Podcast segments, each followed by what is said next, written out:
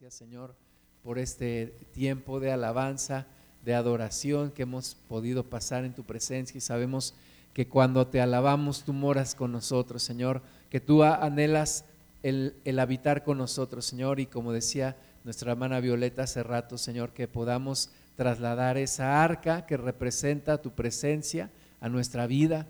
Ahora nosotros somos ese tabernáculo, ahora nosotros somos ese templo en donde tú quieres morar. Pedimos, Señor, tu presencia, pedimos que tú nos hables, reprendemos toda dureza de corazón, toda incredulidad en el nombre de Jesús, toda distracción la echamos fuera y nos preparamos, Señor, para exponernos a tu presencia, a tu espíritu, a tu palabra.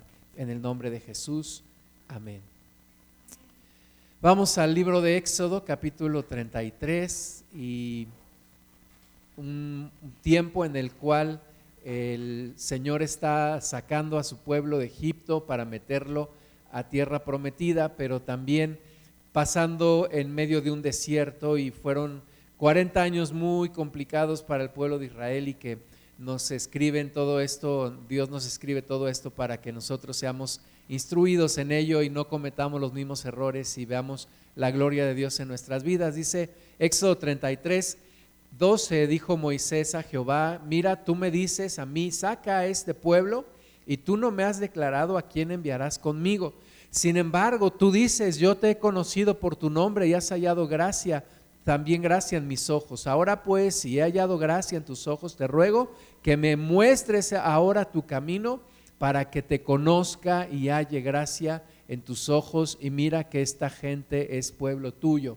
Es una, una oración muy, muy prudente y muy preventiva y muy sabia de parte de Moisés decirle Señor, mira, Señor, tú me dices que saque este pueblo de Egipto, pero tú no me has declarado quién va con nosotros, tú no me has dicho quién, a quién enviarás, porque veo que la, que la meta es grande, que el reto es fuerte y que tú no me dices claramente si vas con nosotros. Ahora dice, yo te ruego que, que si haya dado gracia delante de ti, entonces, entonces pues que me muestres tu camino, que te conozca y que veas que este pueblo es tuyo. Y entonces Dios le responde en el versículo 14, Él dijo, mi presencia irá contigo y te daré descanso. Y esas palabras, ¿cómo las necesitamos nosotros? Que Dios nos confirme que va con nosotros. Dice Dios, mi presencia irá contigo y te daré descanso. Y Moisés, respondió, si tu presencia no ha de ir conmigo, no nos saques de aquí.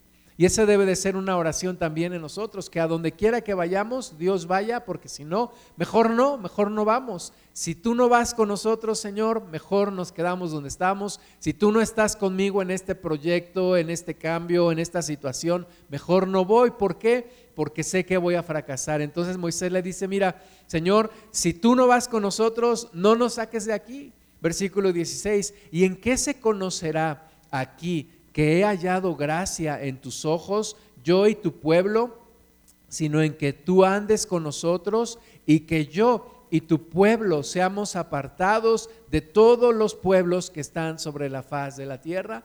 Y aquí se aplica eso del burro por delante, ¿verdad? Moisés dice, yo y tu pueblo, primero yo, yo necesito de ti, yo necesito que tú me guíes, yo necesito tu presencia, también tu pueblo, pero primero yo necesito, necesito reconocer que hay una gran necesidad de tu presencia. Entonces, ¿en qué se conocerá que somos tu pueblo, sino en que verdaderamente seamos apartados para ti y que tú vayas con nosotros? Versículo 17, Jehová dijo a Moisés, también haré esto que has dicho, por cuanto has hallado gracia en mis ojos y te he conocido por tu nombre. Y delante de eh, Moisés estaba ese gran desierto. Delante de Moisés y para llegar a esa tierra prometida estaba ese gran desierto que implicaba un montón de problemas, un montón de cosas, batallar con la gente, batallar con el pueblo. No somos sencillos, la humanidad no somos fáciles de tratar, nos quejamos, nos dolemos, nos cansamos, nos desanimamos, tenemos un altibajos de emociones todo el tiempo. Por eso Moisés le dice al Señor, mira, el reto es grande, si tú no vas con nosotros, no nos saques de aquí. Y lo que queremos, más que todo, lo que queremos es tu presencia. Moisés le dice al Señor, más que todo, lo que necesitamos Lo que yo necesito y lo que tu pueblo necesita es tu presencia. Y es lo que tú y yo necesitamos reconocer en este día. Lo más que tú necesitas es la presencia de Dios. Lo más que tú necesitas no es dinero, no es eh, salud, no es que los problemas se arreglen. Lo primero que tú necesitas es la presencia de Dios en tu vida. Si la presencia de Dios está en tu vida, todo lo demás va a cambiar, todo lo demás se va a arreglar, todo lo demás se va a alinear, todo va a ir siendo transformado. Pero si la presencia de Dios no está en tu vida, aunque tengas todo, no tendrás nada. Pero si Cristo está contigo, aunque parezca que no tengas nada, realmente lo tienes todo. Y entonces siguen avanzando ahí en el desierto con esta oración que hace Moisés al Señor. Y los problemas se presentan, los problemas vienen eh, siempre a la vuelta de la esquina, hay retos, hay situaciones difíciles. Y en números 11 nos describe una de esas situaciones, versículo 1, aconteció que el pueblo se quejó a oídos de Jehová y lo oyó Jehová y ardió su ira y se encendió en ellos fuego de Jehová y consumió uno de los extremos del campamento. Entonces el pueblo clamó a Moisés y Moisés oró a Jehová y el fuego se extinguió y llamó a aquel lugar Tavera porque el fuego de Jehová se encendió en ellos. Y por eso yo creo que era indispensable pedirle a Dios, ve con nosotros, porque va a haber problemas, va a haber cansancio, va a haber quejas, va a haber situaciones complicadas y el pueblo se queja. El pueblo es difícil, somos complicados como humanidad. Ahora, cuando te quejas de todo, es que ya no te apasionas por la presencia de Dios. Cuando siempre estás viendo los detalles, ¿verdad? En, una ocasión un mercadólogo me enseñó que cuando los clientes, por ejemplo, en un banco se quejan de el piso y se empiezan a quejar de todo, es que ya ya no son leales a la marca. Y cuando nosotros nos empezamos a quejar de cosas insignificantes, nos quejamos de todo, quiere decir que ya no ya no seguimos con nuestra vista en la presencia de Dios. Ya la presencia de Dios no es lo más importante, porque ellos tenían la presencia de Dios con ellos, pero se empezaron a quejar. Y entonces quiere decir que ya no era lo más importante que Dios fuera con ellos, lo más importante eran otras cosas. empezaron a quejar y encendieron la ira de Dios y Dios consumió, dice que en un extremo del campamento. Y entonces si el pueblo dijo, Moisés, está pasando algo, se están muriendo, fuego del cielo está cayendo, Moisés clamó al Señor y el fuego se detuvo. Pero siguieron quejándose. Versículo 4 de números 11, y la gente extranjera que se mezcló con ellos, tuvo un vivo deseo. Un vivo deseo. Cuando dice la palabra de Dios que tuvieron un vivo deseo es que codiciaron, pero codiciaron algo que se volvió en una obsesión. O sea, estaban, estaban con un vivo deseo, una obsesión, una, una, una necesidad que ellos que ellos tenían, eh, que se volvió, como dice aquí, un vivo deseo. Cuando tú dices, bueno, quiero algo, pero si no lo tengo no importa. Pero cuando se convierte, es que lo quiero, es que lo quiero, es que lo quiero, es que se me volvió una obsesión, es que no puedo estar en paz si no tengo eso, o si no tengo esa persona, entonces cuidado porque esto te puede llevar a un desastre. Dice que la gente extranjera se mezcló con el pueblo de Israel y la gente extranjera tuvo un vivo deseo. Y ese vivo deseo se pasó también al pueblo de Israel. Los hijos de Israel también volvieron a llorar y dijeron, ¿quién nos diera a comer carne? Nos acordamos del pescado que comíamos en Egipto, de balde, de los pepinos, de los melones, los puerros, las cebollas y los ajos. Y ahora nuestra alma se seca, pues nada sino este maná ven nuestros ojos. Entonces ellos se quejaron ahora de la comida. Ellos veían el maná que descendía del cielo, pero para ellos ya era maná con lo mismo. Ya era, ya queremos otra cosa, queremos carne. Nos acordamos de la esclavitud y entonces están menospreciando la presencia de Dios y están anhelando la esclavitud de Egipto. Y qué situación tan complicada cuando dejamos que nuestras emociones nos controlen y cuando empezamos a alejarnos de la presencia de Dios. Cuando tu vivo deseo ya no es por la presencia de Dios, es porque te estás enfriando. Cuando ya tienes un vivo deseo por algo, es que quiero esto, quiero esta situación, o deseo cambiar esta situación en mi vida, o quiero a tal persona, o quiero cambiar de esta situación de una cosa material. Yo no sé qué te está pasando ahora en tu vida que te está consumiendo tu corazón y que tienes un vivo deseo por eso que anhelas y por eso que deseas, pero que no es Dios. Y la presencia de Dios pasó a segundo, tercer, cuarto, quinto, décimo lugar. Y hay algo que te obsesiona. Al pueblo de Israel le obsesionaba comer carne. ¿Cuánto tiempo había pasado desde que habían salido de Egipto y no comían carne? Ahora tenían ahí en su dentro de sus ganados, pues tenían ovejas, y yo no sé si alguno de ellos comía de esas ovejas, al menos en la Pascua comían el cordero sacrificado, pero empezaron a codiciar la carne. Es que queremos carne y dice la palabra de Dios que lloraban, lloraban por comer la carne. O sea, la presencia de Dios no es suficiente, necesitamos carne, necesitamos comer, necesitamos esto. Y es lo mismo que nos pasa hoy en día, cuando nos empezamos a olvidar de la presencia de Dios y empezamos a menospreciar la presencia de Dios y nos obsesionamos por algo material, por algo de este, de este mundo. Alguien dijo, el problema no es que, que queremos mucho, el problema es que nos conformamos con poco y con cosas materiales que creemos que nos van a traer la felicidad. Números 11:10. Y oyó Moisés al pueblo que lloraba Fíjate, si la Biblia dice que lloraba, es porque lloraban, gritaban, querían la carne, querían carne, quiero carne, tengo hambre, quiero carne, no quiero manar, no me interesa, quiero carne. Lloraban por sus familias, dice cada uno a la puerta de su tienda y la ira de Jehová se encendió en gran manera. También le pareció mal a Moisés.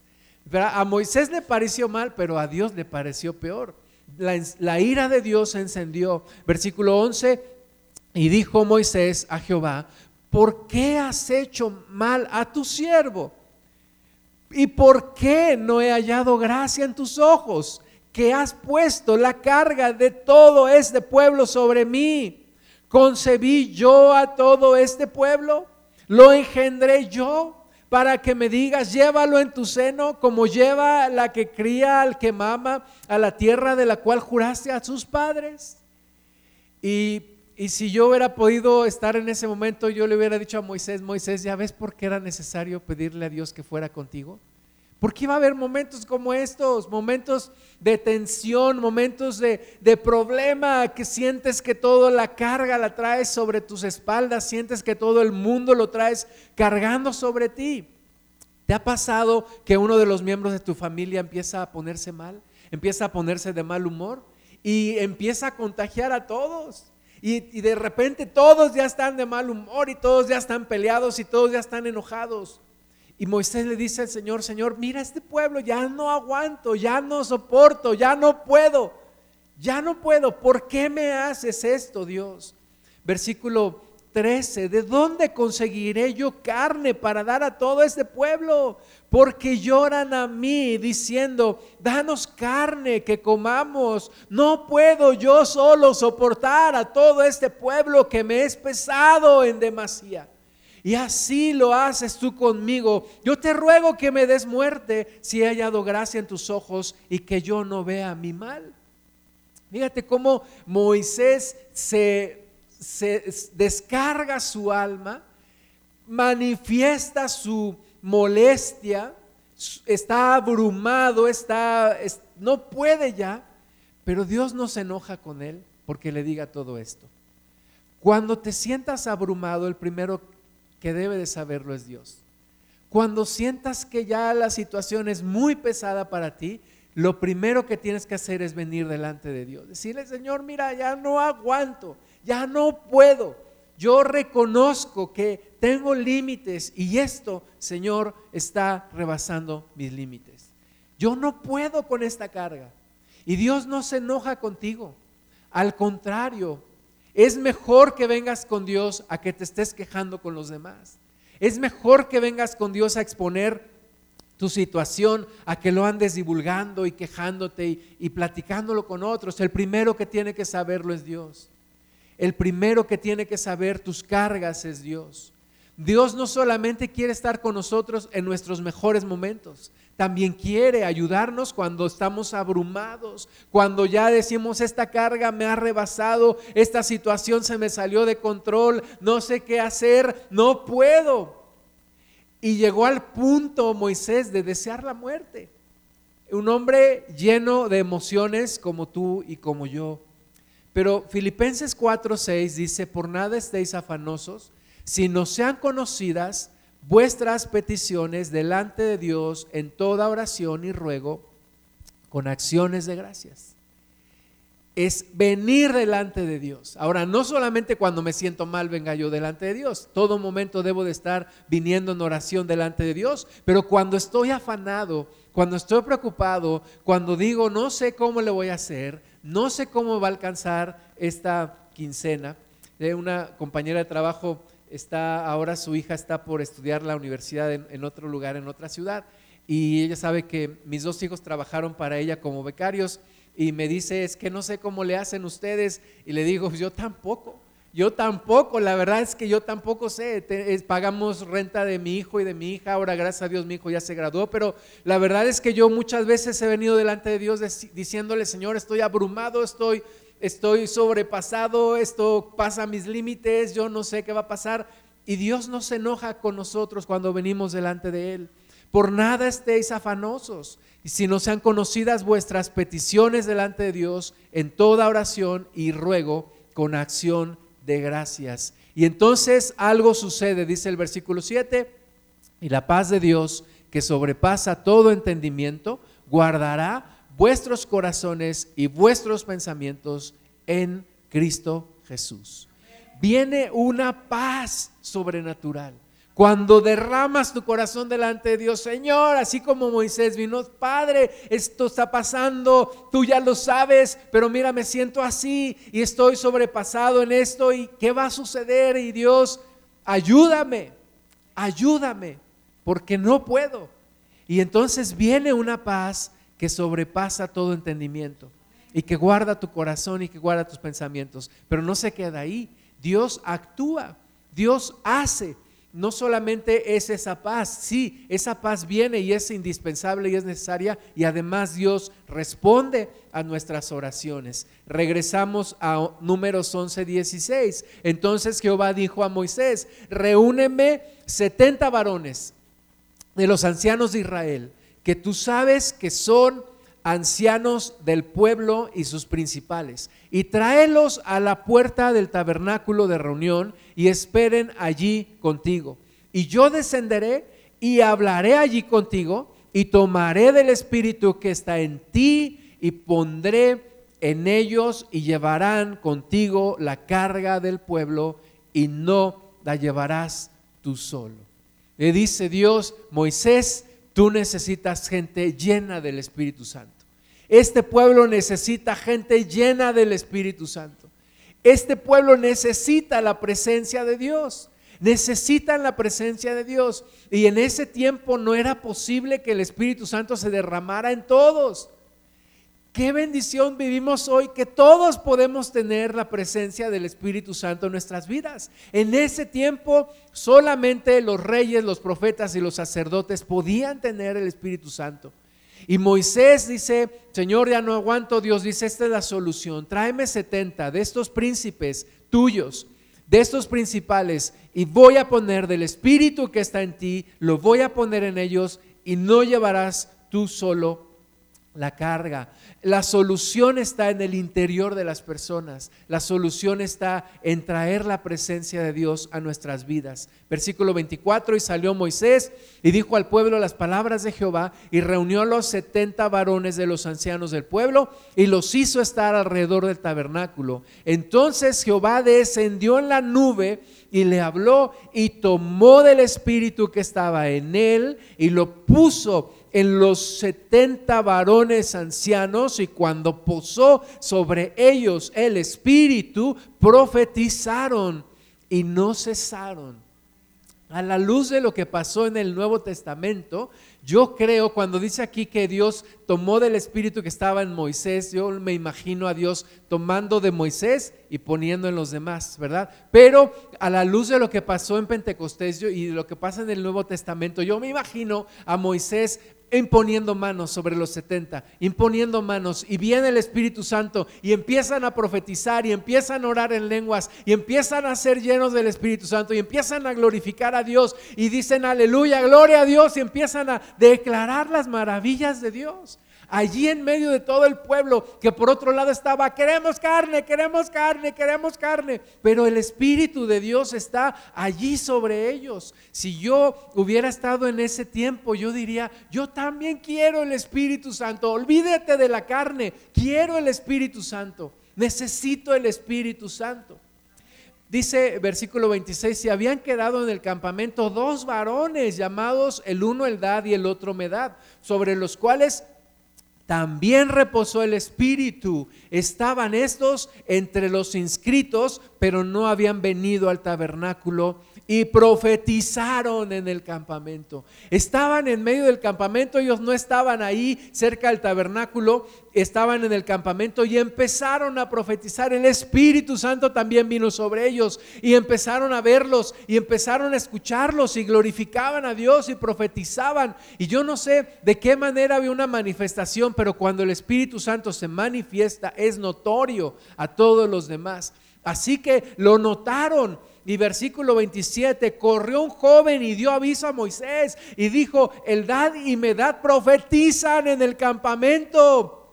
Entonces respondió Josué, hijo de Nun, ayudante de Moisés, uno de sus jóvenes, y dijo, Señor mío Moisés, impídelos, impídelos. Y Moisés le respondió, ¿tienes tus celos por mí? Ojalá todo el pueblo de Jehová fuese profeta y que Jehová pusiera su espíritu sobre ellos. Y Moisés volvió al campamento, él y los ancianos de Israel. este deseo de Moisés dice, yo quisiera que sobre todo el pueblo estuviera la presencia de Dios. Yo quisiera que sobre todos estuviera el Espíritu Santo. No lo pudo ver Moisés en ese tiempo, pero hoy es una realidad. El Espíritu de Dios puede estar sobre todos nosotros. El Espíritu de Dios quiere estar sobre todos nosotros. Y mientras el pueblo decía, queremos carne, queremos carne, un avivamiento se estaba ejecutando en medio de ese pueblo. Y muchos no lo notaron. Y muchos no les interesaba. Querían carne, querían carne, querían carne. Pero otros decían, la presencia del Espíritu Santo nos hace olvidarnos de todo. Nos hace centrarnos en Él. Nos hace que todo lo demás pase a segundo término y que la presencia de Dios sea lo más importante en nuestra vida y es lo que llena mi alma y es lo que llena mi corazón y es lo que transforma mi vida, aunque no vea yo ningún cambio todavía en el exterior, pero el Espíritu de Dios está en mí operando una transformación y viene una paz sobrenatural y viene un gozo inexplicable y viene un, un vacío que se llena con la presencia de Dios y todo cambia en mi vida. Porque el anhelo de Dios siempre ha sido tener comunión con el hombre. Siempre, desde que fuimos creados, desde Génesis, cuando Dios creó al hombre y a la mujer, Dios siempre quiso tener comunión con el hombre. Dios no quiere una relación lejana con nosotros. Dios quiere una relación cercana. Yo no sé si te ha pasado que en algún momento tienes algún amigo o alguna amiga, un familiar que lo sientes retirado, lo sientes lejano, ya no te busca, ya no platica contigo, te evade. Y tú dices, es que yo quiero de nuevo tener una relación como antes la teníamos. Y ese es Dios. Dios quiere tener una relación, decía hace ocho días mi esposa, una relación íntima con nosotros. Dios quiere intimar, intimar una relación con nosotros. Joel 2.28. Y después de esto, derramaré mi espíritu sobre toda carne y profetizarán vuestros hijos y vuestras hijas, vuestros ancianos soñarán sueños y vuestros jóvenes verán visiones y también sobre los siervos y sobre las siervas derramaré mi espíritu en aquellos días. Dios quiere una relación personal contigo. No solo que le escuches, no solo que sepas de Él, quiere estar dentro de ti. Y por eso lo prometió desde el Antiguo Testamento, desde Joel. Y por eso Moisés dijo, yo quisiera que todos tuvieran el Espíritu Santo. Y Dios dice, este es un deseo que yo puse en ti. Yo quiero que mi Espíritu esté en todos. Dios quiere que su Espíritu Santo esté en nosotros. Hechos 2.38, Pedro les dijo, arrepentíos y bautícese cada uno de vosotros en el nombre de Jesucristo para perdón de los pecados. Esa parte la tenemos clara, arrepentirnos, bautizarnos, pero dice también, y recibiréis el don del Espíritu Santo recibiréis el don del Espíritu Santo, porque para vosotros es la promesa, y para vuestros hijos, y para todos los que están lejos, para cuantos el Señor nuestro Dios llamare. La promesa es para nosotros. Para ti, para mí es la promesa del Espíritu Santo. Es la mayor promesa que Dios nos puede hacer. Es la máxima bendición que Dios nos puede dar. Y es posible porque Cristo murió por nosotros. Es posible porque Cristo abrió el camino. Es posible porque Cristo ya abrió un camino nuevo y vivo y podemos nosotros recibir la presencia del Espíritu Santo. ¿Por qué antes no era posible? Porque un Dios santo no puede tener comunión con un pecador. Y cuando se junta un Dios santo con un pecador, ¿qué ocurre? El pecador muere inmediatamente. Pero ahora hemos sido justificados. Ahora por la sangre de Cristo somos justos delante de Dios y entonces ahora sí puede venir el Espíritu Santo sobre mí y yo no caigo muerto porque Jesús me ha justificado. Por eso puede venir el Espíritu de Dios sobre mi vida. Por eso en el Antiguo Testamento tanto tanto sacrificio, tanto holocausto, estoy leyendo el Pentateuco, tanto holocausto, tanto sacrificio. Los sacerdotes eran carniceros verdaderamente, tenían que sacrificar las ovejas, los, los bueyes, los becerros, las palomas y derramar la sangre. ¿Por qué tanta sangre? Porque había tanto pecado y porque hay tanto pecado. ¿Por qué hoy no se hace esto? Porque Cristo ya derramó su sangre por nosotros. Una vez y para siempre. Una vez y para siempre. Y como dijo Dios, en un día quitaré el pecado de este mundo. Y Jesús lo hizo. Y abrió el camino y ahora podemos recibir la presencia del Espíritu de Dios. Es lo mejor que puede pasar en tu vida. El Espíritu Santo en ti. Números 9:15. El día que el tabernáculo fue erigido, la nube cubrió el tabernáculo sobre la tienda del testimonio y a la tarde había sobre el tabernáculo como una apariencia de fuego hasta la mañana. Así era continuamente. La nube lo cubría de día y, la y de noche la apariencia de fuego. Cuando se alzaba la nube del tabernáculo, los hijos de Israel partían y en el lugar donde la nube paraba, allí acampaban los hijos de Israel. Al mandato de Jehová, los hijos de Israel partían y al mandato de Jehová acampaban. Todos los días que la nube estaba sobre el tabernáculo, permanecían acampados. Y tú puedes decir, oh, ¿cómo me hubiera gustado ver eso? El tabernáculo de reunión, una serie de, cortinas y de pieles ahí levantadas, una tienda ahí levantada y sobre ese lugar una gran columna de, de nube en el día y una gran columna de fuego en la noche. Y cuando la nube se movía, se tenían que mover. Y cuando la nube se detenía, se tenían que detener. Y así fuera uno, dos días, tres semanas, un año, tenían que obedecer. Pero mejor es cuando esa manifestación del Espíritu Santo no se da fuera de ti, sino se da dentro de ti. Cuando escuchas la voz del Espíritu, te dice, ve, haz esto, es tiempo, cambia esto, suelta esto, quiero esto en tu vida. Escuchar la voz del Espíritu Santo en nosotros, no necesariamente con voz audible, pero una voz en tu corazón que sabes, ahora sí como dice mi amigo Fred Tapia, que sabes que sabes que es el Espíritu Santo y que te está diciendo, quiero esto, quiero esto, muévete ahora, cambia en esto, quiero una transformación. Es el Espíritu de Dios en tu vida. Números 9, 19, cuando la nube se detenía sobre el tabernáculo muchos días, entonces los hijos de Israel guardaban la ordenanza de Jehová y no partían. Y cuando la nube estaba sobre el tabernáculo pocos días, al mandato de Jehová acampaban y al mandato de Jehová partían.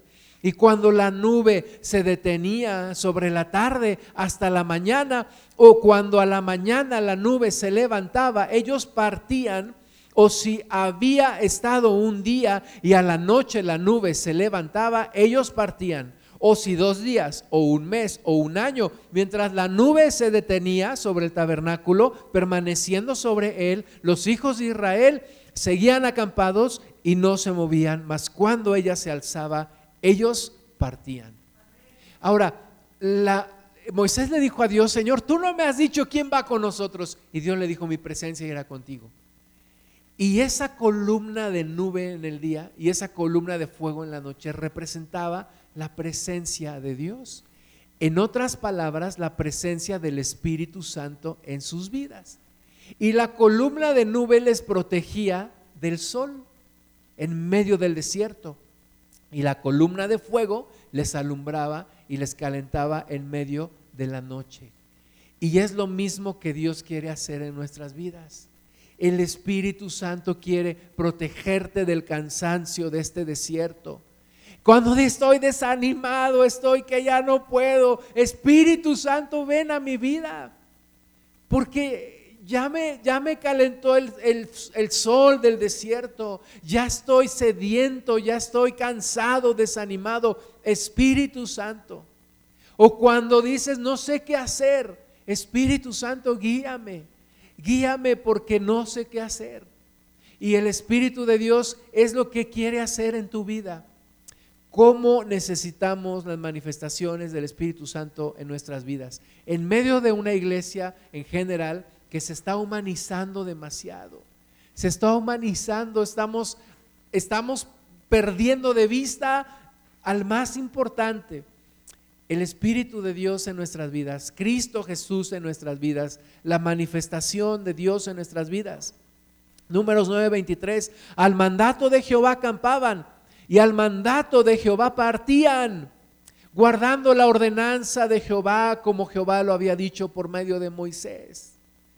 Un día le pregunté a quien era mi pastor recién yo convertido, leí acerca del Urim y el Tumim y estas piedritas que, que, Dios se manifestaba a través de ellas y Dios guiaba al pueblo y le dije, ¿por qué ya no tenemos esas piedritas que nos digan qué es lo que tenemos que hacer? Me dijo, porque tienes el Espíritu Santo. Tienes el Espíritu Santo en tu, en tu interior y Él es el que te va a guiar.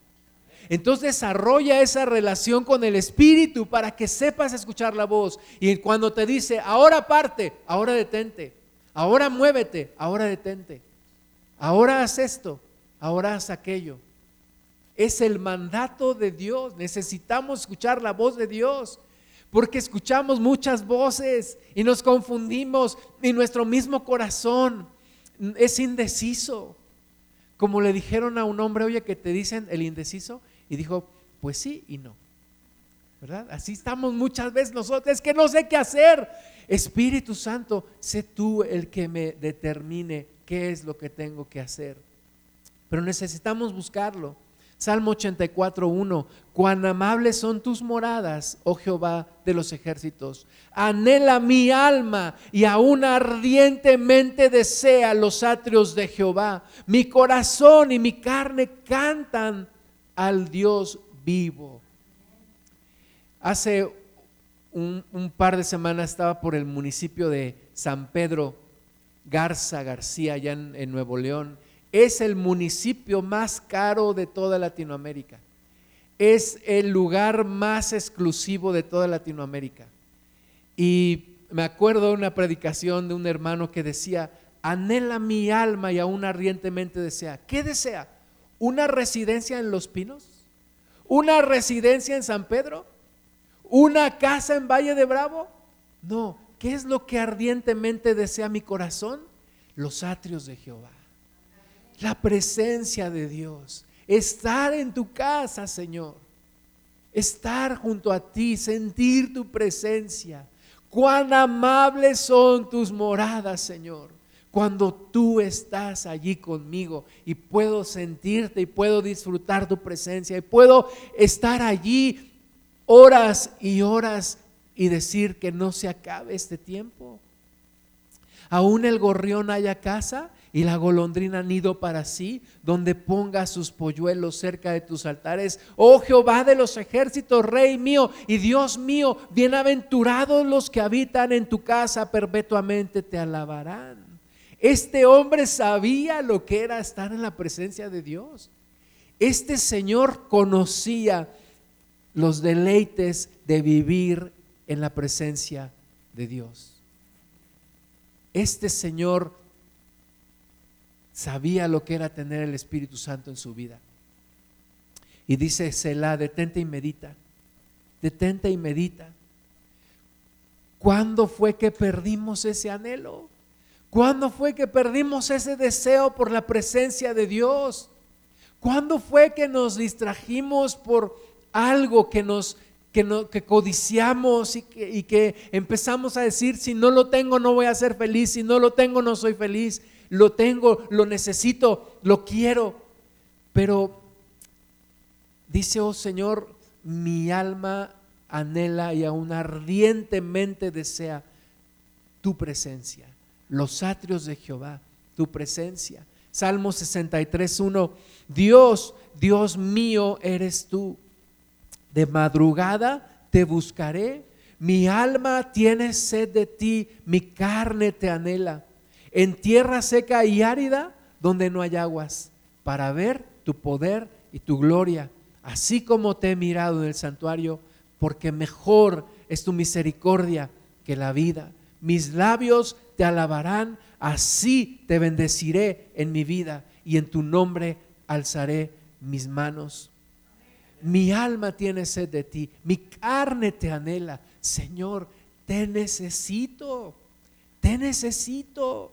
Necesito tu presencia en medio de este desierto, en medio de esta tierra árida, en medio de tanto problema, en medio de tanto desgaste, en medio de tanta cosa. Señor, anhelo tu presencia, de madrugada te buscaré, me levantaré, lo primero que haré es buscar tu presencia, buscarte a ti, porque te necesito, te necesito. Salmo 63, 5, como de meollo y de grosura será saciada mi alma. ¿Te has sentido en algún momento, como yo me he sentido, que hasta yo mismo me caigo gordo? Que ya no sé qué, qué, pasa, que todo está mal. Y entonces necesito que mi alma sea saciada de la grosura del meollo de la presencia de Dios. Necesito saciar mi alma con la presencia de Dios y con labios de júbilo te alabará mi boca. Cuando me acuerde de ti en mi lecho, cuando medite en ti en las vigilias de la noche. ¿Has estado en las vigilias de la noche, allí en tu cama, buscando la presencia de Dios? Apagando celular, apagando todo, diciendo, Señor, ven a mi vida ven a mi vida, o dándole gracias por el día, o poniendo en, sus manos el siguiente día, porque ha sido mi socorro y así en la sombra de tus alas me regocijaré. Mi alma está pegada a ti, tu diestra me ha sostenido. Amén. Pero hemos descuidado esta, este anhelo, esta presencia de nuestro Dios y necesitamos volver. Alguien escribió que si amáremos a Dios como amamos nuestros caminos, otra cosa sería. Otra cosa sería. Nos deleitamos tanto en nuestros caminos, amamos tanto nuestros caminos, queremos tanto nuestra, entre comillas, libertad y queremos tanto nuestro deleite que nos hemos olvidado de la presencia de Dios. Pero Dios sigue haciendo la invitación, Santiago 4.8, acercaos a Dios, Acercaos a Dios, acercaos a Dios, acercaos a Dios, acércate, acércate, ven, ven. Hace rato le decíamos, Espíritu Santo, ven, Espíritu Santo, ven. Pero el Espíritu Santo nos ha estado diciendo a nosotros, ven, acércate, ven, ven, acércate, ven. Acercaos a Dios y Él se acercará a vosotros. Pecadores, limpiad las manos y vosotros los de doble ánimo, purificad vuestros corazones. Pero la invitación es esta, acercaos a Dios, acercaos a Dios. Es que te siento lejano, acércate a Dios. Es que siento que no me hablas, acércate a Dios. Es que ¿dónde estás cuando más te necesito? Acércate a Dios y Él se acercará a ti. Él se acercará a ti, pero tú tienes que dar el primer paso porque Él ya lo dio antes. Acercaos a Dios y Él se acercará a vosotros. Éxodo 27, 20. Y mandarás a los hijos de Israel que te traigan aceite puro de olivas machacadas para el alumbrado, para hacer arder continuamente las lámparas en el tabernáculo de reunión, afuera del velo que está delante del testimonio. Las pondrá en orden Aarón y sus hijos para que ardan delante de Jehová desde la tarde hasta la mañana como estatuto perpetuo de los hijos de Israel por sus generaciones. Él, las lámparas ardían con aceite puro de olivas machacadas. Aceite puro de olivas machacadas. No era petróleo, no era otra cosa, era aceite puro de olivas machacadas. Es lo que hacía alumbrar en el tabernáculo. El aceite representa, es un símbolo del Espíritu Santo. El aceite de olivas machacadas es lo que tú y yo necesitamos. ¿Cómo se consigue ese aceite de, olivas machacadas? Es, era un proceso tardado, un proceso lento, mm, porque era machacar la, semilla, el hueso de la, de la, de la oliva, de la aceituna, machacarlo para que saliera. ¿Cuánto aceite puede salir de un huesito? ¿Cuántos huesitos necesitamos para conseguir aceite para que alumbren las lámparas todo el día y toda la noche? ¿Cómo se consigue ese aceite? En oración. En oración. En oración. Espíritu Santo, ven, sí, en oración. Espíritu de Dios, ven, sí, en oración. Espíritu de Dios, ven. Espíritu Santo, en oración, oración, oración. Getsemaní significa el lugar donde se machacan las olivas. Getsemaní fue el lugar en donde Jesús fue a orar esa noche antes de ser sacrificado en la cruz. El lugar donde se machacan las olivas, oración. Y allí escurrieron las gotas de sangre de Jesús su piel se dilató, sus vasos capilares se rompieron, la sangre salió. Pero ahí estaban machacando las olivas y el Espíritu Santo fortaleciendo a Jesús. Necesitamos este aceite para alumbrar las lámparas. Estatuto perpetuo, que no se apague el fuego, que no se apague el fuego en tu corazón, que no falte el aceite de las olivas machacadas. Éxodo 30, 22, habló más Jehová a Moisés diciendo, tomarás especias finas de mirra excelente, 500 ciclos, y de canela aromática la mitad, esto es 250, de cálamo aromático 250, de casia 500, según el ciclo del santuario, y de, las, y de aceite de olivas un hin, y harás de ello el aceite de la santa unción superior ungüento, según el arte del perfumador, será el aceite de la unción santa. Este aceite, Dios da instrucciones precisas de cómo se debía de, hacer este aceite, el aceite de la unción. ¿Y para qué era el aceite de la unción? Éxodo 30, 31, ungirás también a Aarón y a sus hijos y los consagrarás para que sean mis sacerdotes y hablarás a los hijos de Israel diciendo, este será mi aceite de la unción por vuestras generaciones. El aceite de la unción también es símbolo del Espíritu Santo. Este precioso aceite con especias finas, con especias aromáticas, derramado sobre los sacerdotes. No era nada más una untadita, era agarrar el aceite y ungir al sacerdote. Dice el, salmista, desde la cabeza de Aarón, desde la, la cabeza del cabello hasta la barba y hasta la vestidura era recorrer todo el aceite, recorría la, presencia de esa persona, de ese sacerdote, el cuerpo del sacerdote.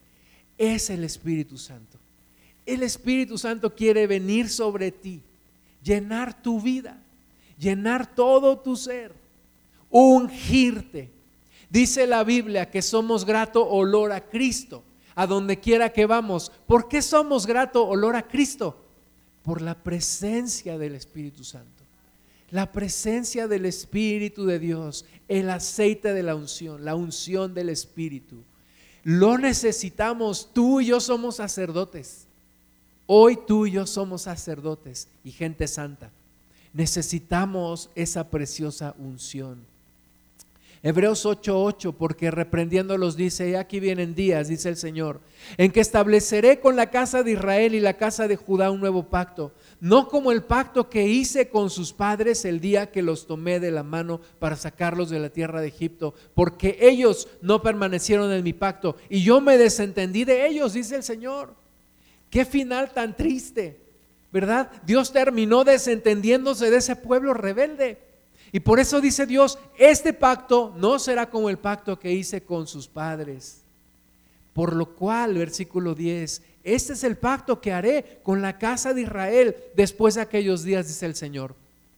Pondré mis leyes en la mente de ellos y sobre su corazón las escribiré y seré a ellos por Dios y ellos me serán a mí por pueblo y ninguno enseñará a su prójimo, ni ninguno a su hermano diciendo, conoce al Señor, porque todos me conocerán, desde el menor hasta el mayor de ellos, porque seré propicio a sus injusticias y nunca más me acordaré de sus pecados y de sus iniquidades. Dios dice, este es mi nuevo pacto, mi espíritu en tu vida, mi espíritu escribiendo mi palabra en tu corazón. Ya no en tablas de piedra como Dios se las dio a Moisés, ahora en las tablas de tu corazón, mi presencia contigo. Ya no tendrás necesidad de que alguien te diga, ven, conoce al Señor, porque dirás, yo lo conozco, está en mi vida, está en mí. Lo siento, lo veo, lo creo, me guía, me ama, me llena, me apasiona, me inspira, me motiva, me cautiva es lo que más quiero en la vida, la presencia de Dios. Porque todos me conocerán, dice Dios. Fíjate el anhelo de Dios. Todos me conocerán, desde el menor hasta el mayor de ellos. Desde el más pequeño. Qué deleite escuchar a un niño orando. Eh, un pastor decía que cuando quieres, cuando quieres conmover el corazón de Dios, pongas a orar a los niños. Y estábamos hace rato orando y estaba orando Dulcecita. Y, y qué, qué bendición, desde el más pequeño hasta el más grande. Dios dice, quiero que me conozcan todos. Quiero que todos, quiero ser una realidad en todos, desde el más pequeño hasta el más grande. Y que nunca se aparten de mí, dice Dios. Versículo 19, así que hermanos, teniendo libertad para entrar al lugar santísimo por la sangre de Jesucristo, por el camino nuevo y vivo que Él nos abrió a través del velo, esto es de su carne, y teniendo un gran sacerdote sobre la casa de Dios, acerquémonos, acerquémonos con corazón sincero, en plena certidumbre de fe, purificados los corazones de mala conciencia y lavados los cuerpos con agua pura.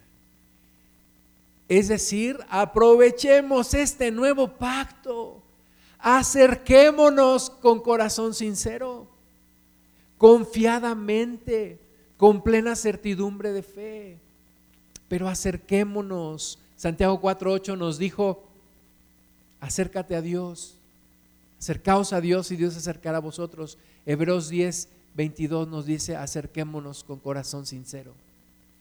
Pero acerquémonos, acerquémonos.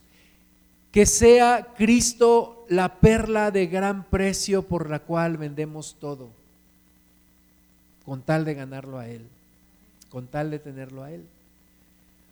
Santiago 4:5, ¿o pensáis que la escritura dice en vano, el espíritu que Él ha hecho morar en nosotros nos anhela celosamente?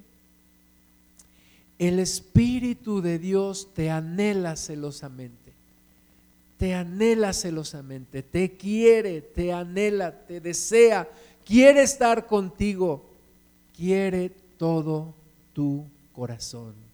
Vamos a orar, vamos a ponernos de pie. Vamos a pedirle al Señor que vuelva a acercarnos a Él, que vuelva a movernos a Él, que vuelva a movernos a su presencia, que vuelva a surgir en nuestro corazón un deseo, un vivo deseo, no por comer carne, sino un vivo deseo por su presencia. Levanta tus manos, dile al Señor, Señor, yo necesito tu presencia.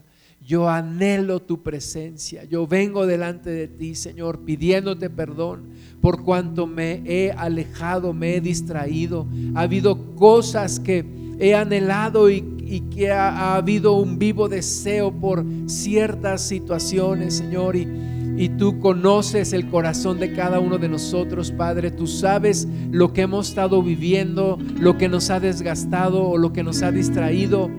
Señor, tú conoces lo que nos ha acercado. Hoy venimos delante de tu presencia. Hoy queremos tu presencia, Señor. Hoy anhelamos tu presencia. Anhela mi alma y aún ardientemente desea tu presencia, tu presencia.